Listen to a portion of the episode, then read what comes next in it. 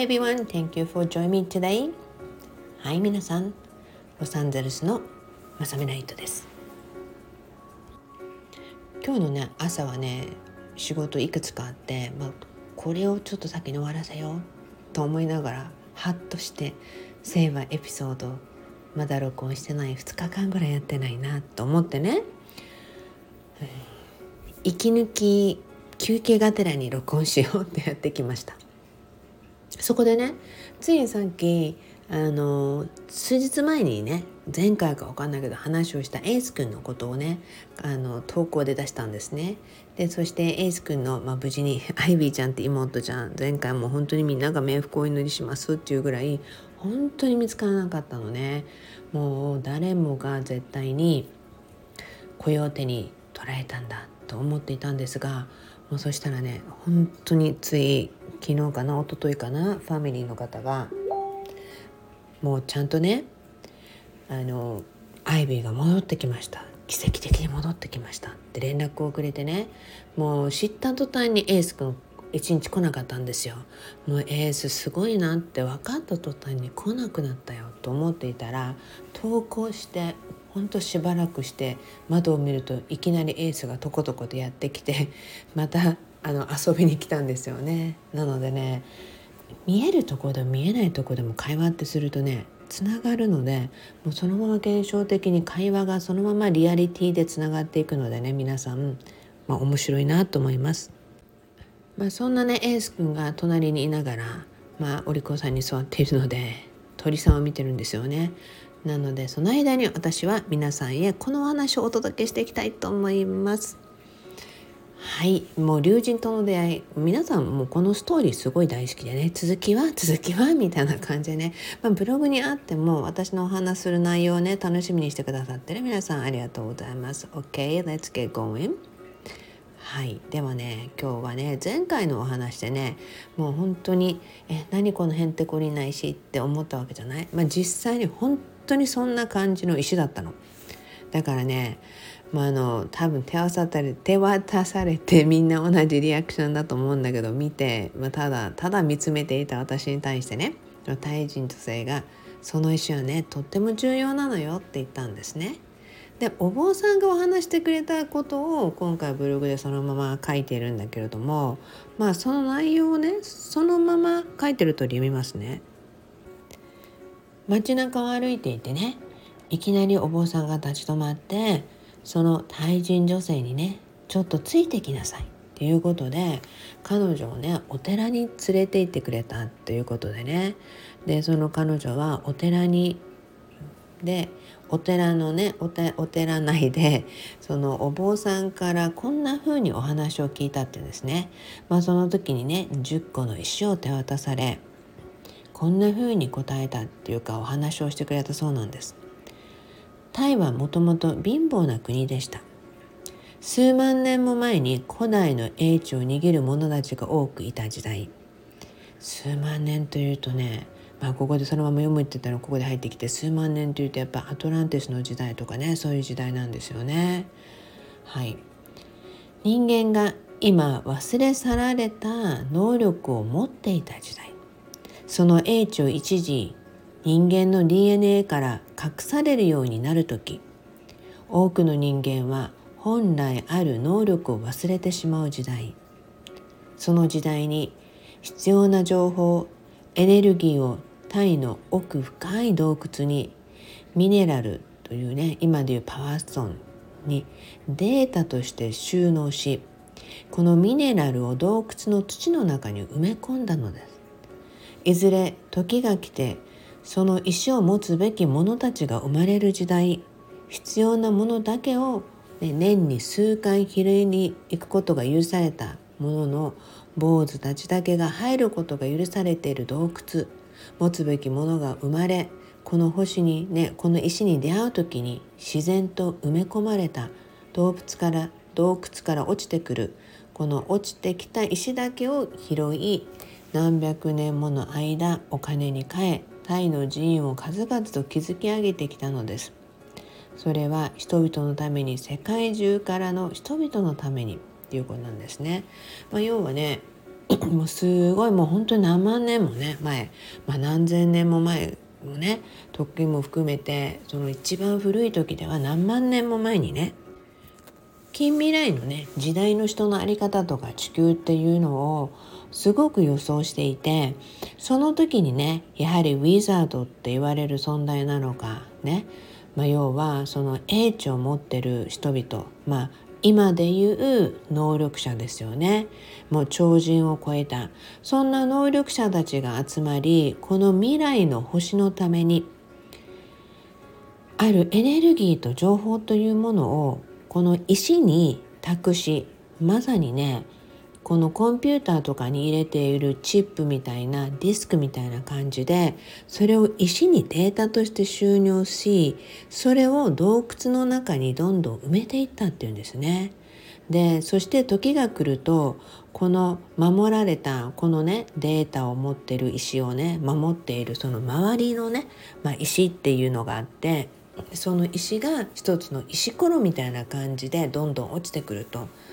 でそうしてその石は中に入ってるデータ情報エネルギーっていうのはその時代時代に必要な人たちのところへ行くためにこれをね持ってきてえそしてね、まあ、そこからこういう洞窟のね中にあるそのミネラル石パワーストーンをね持つべきものっていうことは、まあ、要は年に数回拾いに行ってもいい時期っていうのがあるらしくて、まあ、それは予言なのか何なのか特別なお坊さんたちだけがその洞窟に行くことが許されてるんですね。まあ、その洞窟はまさに竜神が眠る洞窟って言われていて竜がその場所を守っているっていうんですね。であの一般にはその洞窟が知られていないのでもうそう簡単に行くことができないらしいんですがまあねそういうの洞窟にこの落ちてきた石をね売ったり必要なところに持っていきそしてそれをお金に換え何百年もの間にあの私たちがね訪れたり観光で行くあのタイのねお寺の数々を実は建てていったそのお金の基盤になったらしいんですね。まあすごい数ねお寺がある国なので、まあ、私もねえそうなの？ってでもね何百年も前に全く何にもない時代全くお寺がない時代にねこういった石を持って行って必要なところに渡されでその人たちからのお金が返ってきてえそして寺が作られる寺院が作られるっていうことは、まあ、理解はできるんですよ絶対に。なぜなら今私たちは当たり前に観光できらびやかなその寺院を見てるからそれが当たり前に思うかもしれないけど全く何もない時にこんな風にしてあの歴史が築かれたんだと思ったらびっくりしたんですよね。でも横からね同席してた人がねそんな洞窟なんてねもうあのパイレーツとかねもう誰でもねもう落ちてて金目になるとしたら誰だって取りに行くでしょう。どんなことしたって探すでしょうってね。もうただでさえもう映画で秘宝を探すような映画なんてたくさんあるわけですからね。まあそんな言葉がポロって出てきてまあ確かにそうだって私も聞いてたんですね。でそうするとねその第一女性はこう言うんですよ。まあねまあ、当たり前にね歴史の中でねそのような海賊たちが狙い石を何度も拾いに行った、ね、ことがあったということでね。でも持つべきでないものがその石を手にした場合はなんと盗みにね洞窟へ入った者たちは無事に盗むことはできたけれども全員が奇妙な急死をするなど、ね、こういうやはり持つべきものが持ってはいけないものっていうのがあって、まあ、それはね思うんですよ。それだけのエネルギーを秘めていたらやっぱりね持つべきでない人たちっていうのは、まあ、エネルギーにもきっと耐えられないだろうし、まあ、あらゆるいろんな意味合いがあると思うんですね。そういうことでね国のものはね誰もがそれを知っているので誰も盗みに入ることはね、まあ、次第になくなっていたっていうんですね。まあそれでもまだまだチャレンジする人がいたり、ね、そんな迷信信じないよっていう人たちもねいるとは聞いてるんですが、まあ、それでもね、まあ、今の時代なんでねそういうことがありそのお寺のねお坊さんがその対人女性にそのお話をしてなぜ大切なのかっていうことは前回にもお話しした通りねそうしてね今回の石が10個彼女に手渡されそしてその一つが私のもとにやってきたんですね。このねメモリーといえばね、まあ、この石を頂いてから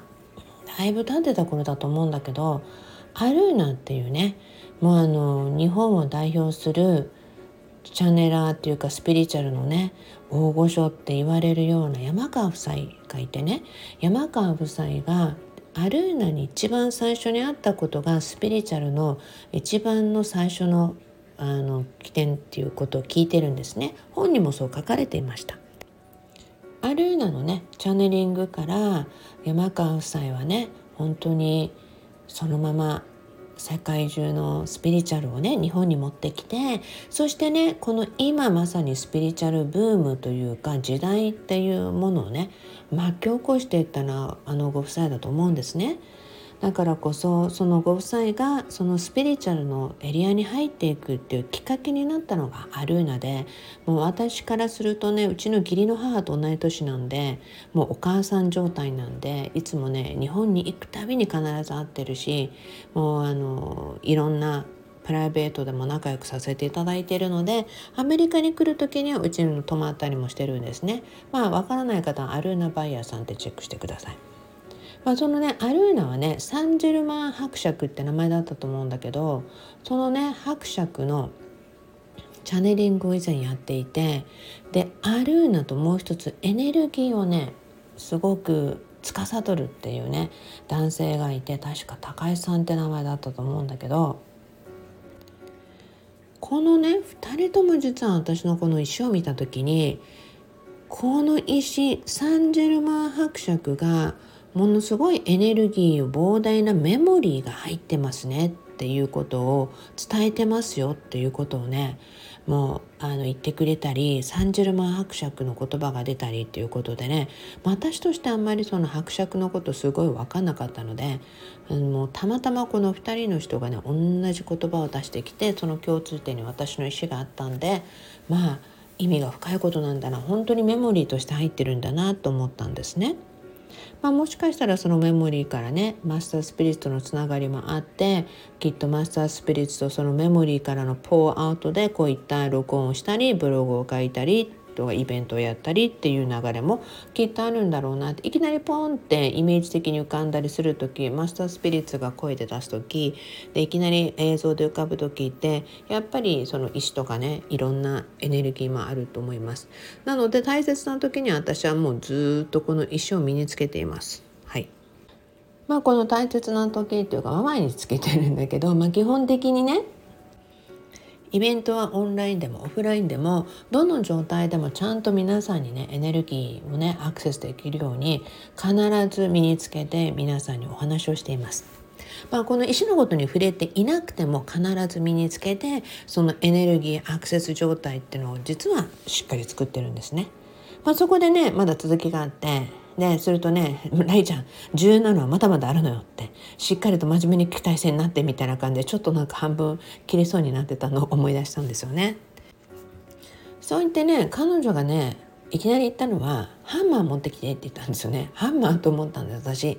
で石を割ってね中にマスターたちが埋め込んだのはエネルギー H 力